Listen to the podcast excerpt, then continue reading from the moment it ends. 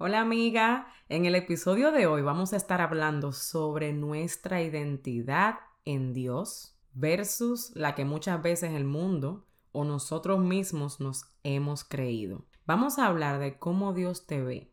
¿Qué es lo que dice Dios de ti a diferencia de lo que tal vez por años has visto o escuchado que se dice?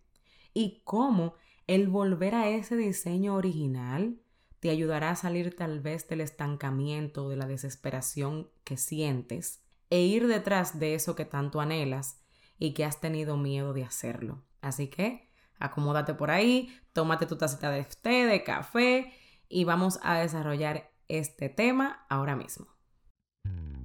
¿Has sentido alguna vez que te levantas y quieres volver de nuevo a la cama? ¿O que evitas todos los espejos porque no te gusta lo que ves? ¿O usas la comida para tapar dolores del pasado o del día a día? ¿O simplemente quieres ponerte en forma pero has tratado tantas cosas que ya no sabes qué más hacer? Pues esa fui yo por muchos años. Mi nombre es Maxi Jiménez y he creado este espacio para contarte a ti qué hice para poder romper con esa atadura en mi vida y poder darte consejos para que tú también puedas superarlo. Así que acompáñame en un nuevo episodio.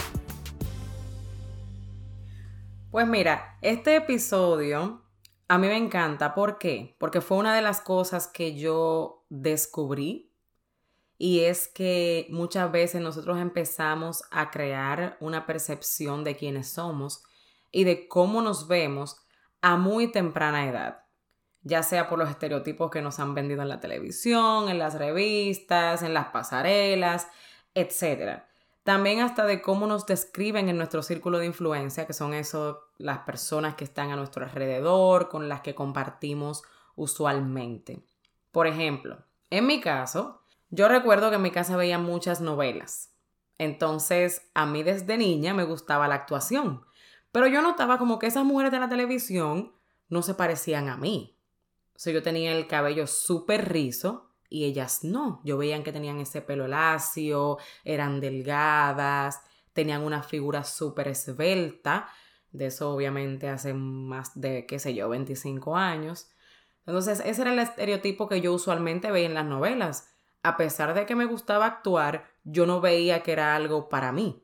A tal punto de que yo recuerdo que con seis años me preguntaron que qué yo quería hacer cuando yo fuera grande y yo respondí que yo quería ser actriz, aunque no creía que, que pudiera hacerlo porque las actrices tenían pelo bueno y yo no. Eso es algo que pasaba en mi país, que las personas con pelo lacio le decían que tenían pelo bueno y las personas con el cabello rizo decían que tenían pelo malo.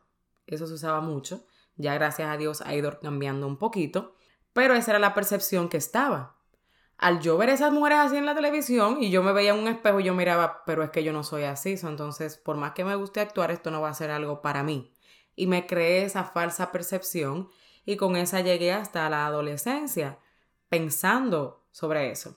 También en la escuela, por ejemplo, usualmente yo era, yo era buena estudiante y vivíamos los, los demás compañeros que también eran buenos estudiantes y éramos amigos como en esa competencia de, ser el primero en la clase, porque obviamente te daban un reconocimiento por tú tener notas excelentes y cosas así. A mí eso siempre me gustó, ese espíritu de competencia, lo cual no tiene nada de malo, siempre y cuando tú entiendas que el ganarte esos premios o no no tiene nada que ver con tu valor como ser humano. Entonces yo veía así, yo entendía que yo debía de ganarme todo eso, porque si no, no iba a ser aceptada, eran cosas que realmente no, tenían mucho sentido, pero esa era mi percepción de mí misma.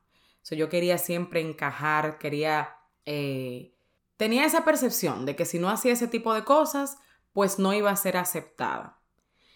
Pero ahora, yo quiero que tú pienses en la percepción que tienes tú de ti misma o de ti mismo. ¿Cómo te ves? Si tú tienes un espejo cerca, yo quiero que tú vayas al espejo y empieces a mirarte mírate y dite a ti mismo quién tú eres. Vamos a ver, si tú te haces esa pregunta, ¿quién yo soy? ¿Qué tú contestarías? ¿Qué cosas te han dicho tal vez desde pequeña o desde pequeño que te han marcado a tal punto que aún te las repites, te las creíste y por ende has actuado en base a esa creencia? Recuerda que nuestras acciones son producto de nuestros pensamientos. Entonces, si tú te creaste una percepción de ti desde pequeña, en la cual, por ejemplo, fue algo negativo, tú vas a, estar actuando en base a eso. Por ejemplo, yo, que me creé esa percepción de que por yo no tener ese cuerpo que yo veía que las actrices tenían en la televisión, yo no iba a poder ser actriz. entonces no era algo en lo cual yo iba a, yo iba a, tomar acción para llegar a hacerlo, porque ya yo me creí en mi mente que eso no era para mí. entonces yo actuaba acorde. Yo duré un tiempo donde ni siquiera contemplaba el hecho de ser actriz, porque decía que no era para mí. entonces yo estaba actuando en base a ese pensamiento y a esa percepción que yo me hice desde pequeña. ¿Por qué? Porque todo se crea dos veces. Primero tú lo creas en la mente y luego lo materializas. Así que si crees que no puedes llegar a hacer algo, así mismo se va a ver materializado. Tú vas a actuar en base a eso. Pero déjame decirte algo. Dios quiere hacer grandes cosas con nosotros. El propósito de Dios para nosotros siempre es de bendecirnos y de que nosotros podamos dar ese potencial que Él puso desde nuestra concepción.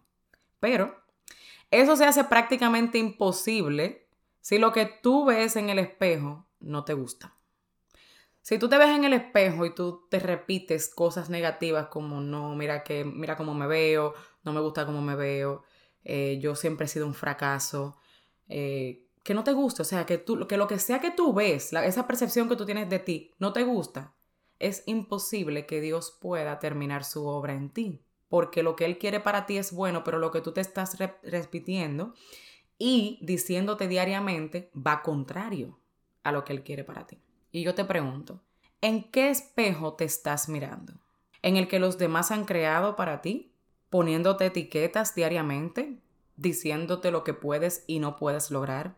¿O cómo te ves o cómo no te ves? ¿Te estás mirando en el espejo que tú misma creaste? ¿O en el que Dios creó para ti y mediante el cual Él te ve. Quiero que reflexiones un poquito ahí. Quiero que de verdad te vayas profundo y objetivamente a analizar desde qué perspectiva tú te miras a ti misma. ¿Ha sido algo que alguien te dijo cuando pequeña? ¿O tus circunstancias, las pasadas decisiones están dictando la percepción que tú tienes de ti? ¿O realmente tú se has visto como Dios te ve? Ahora, ya que tú tienes esa percepción de ti mismo, que has creado por diferentes razones, tal vez sientes dentro de ti que algo no está bien, porque eso ahí es que empieza todo.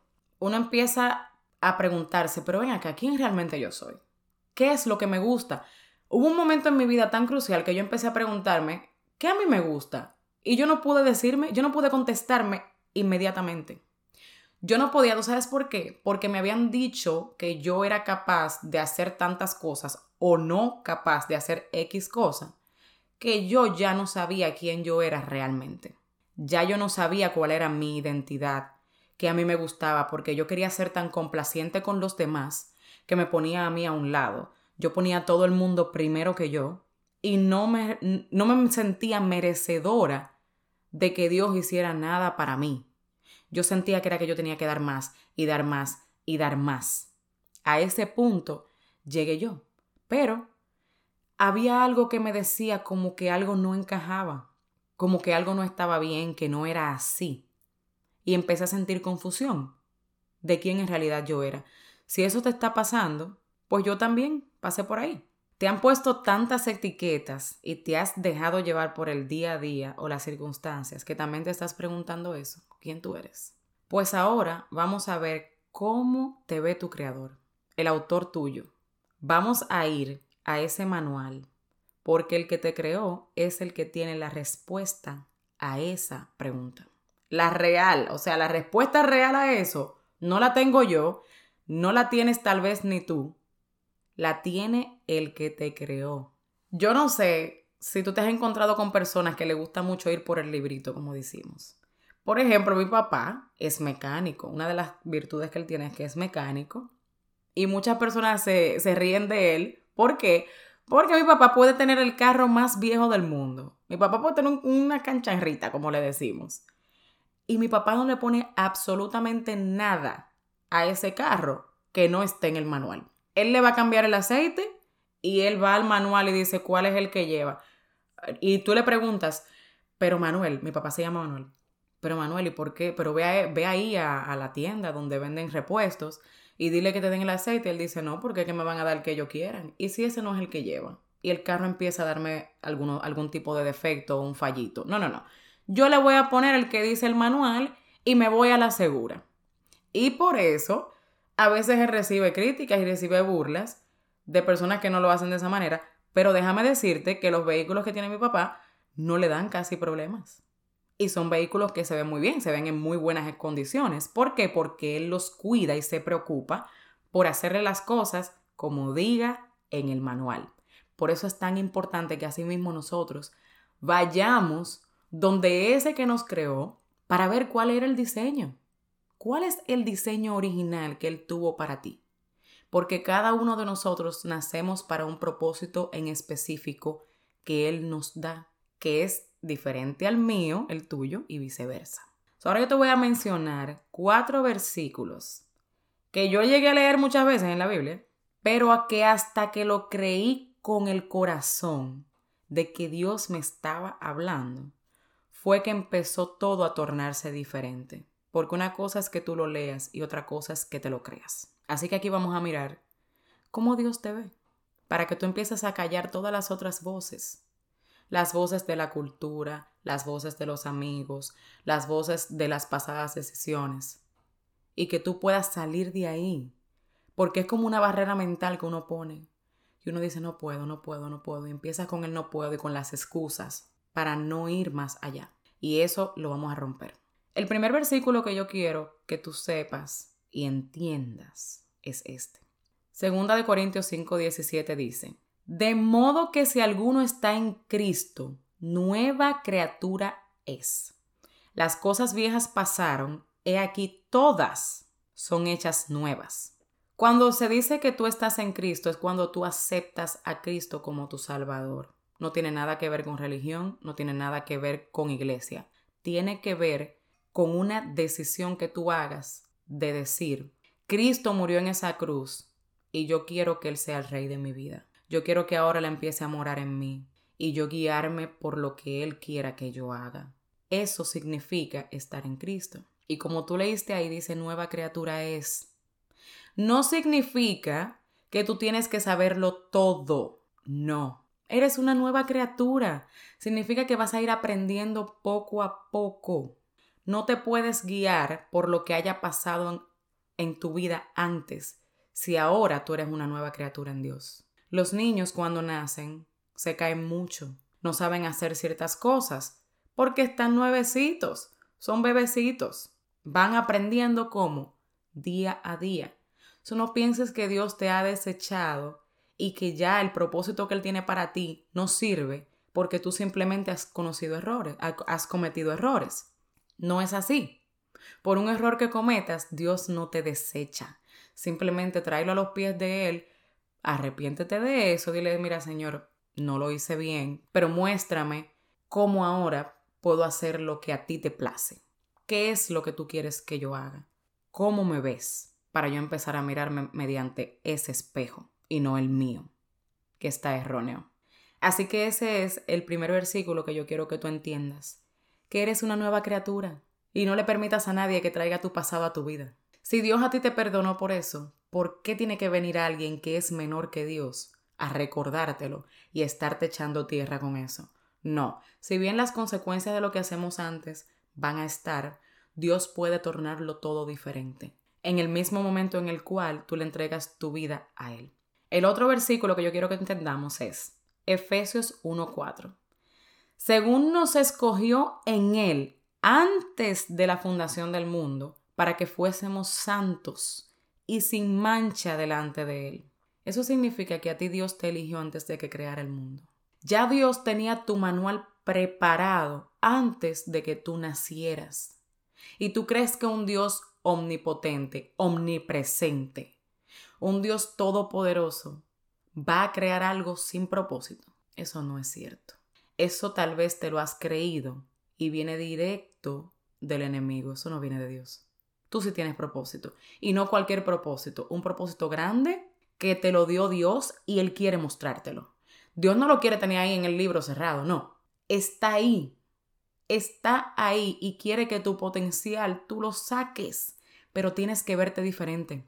Tienes que empezar a valorarte. Tienes que empezar a amarte. Y viene primero sabiendo quién eres en Dios. Eres amada, eres creada con propósito. Y mira ahí cómo lo dijo. Te escogió en Él antes de la fundación del mundo. O sea que tú no fuiste un error, aunque tal vez a ti te lo hayan hecho creer así. No fuiste un error, no fuiste casualidad, independientemente de cómo fuiste concebida.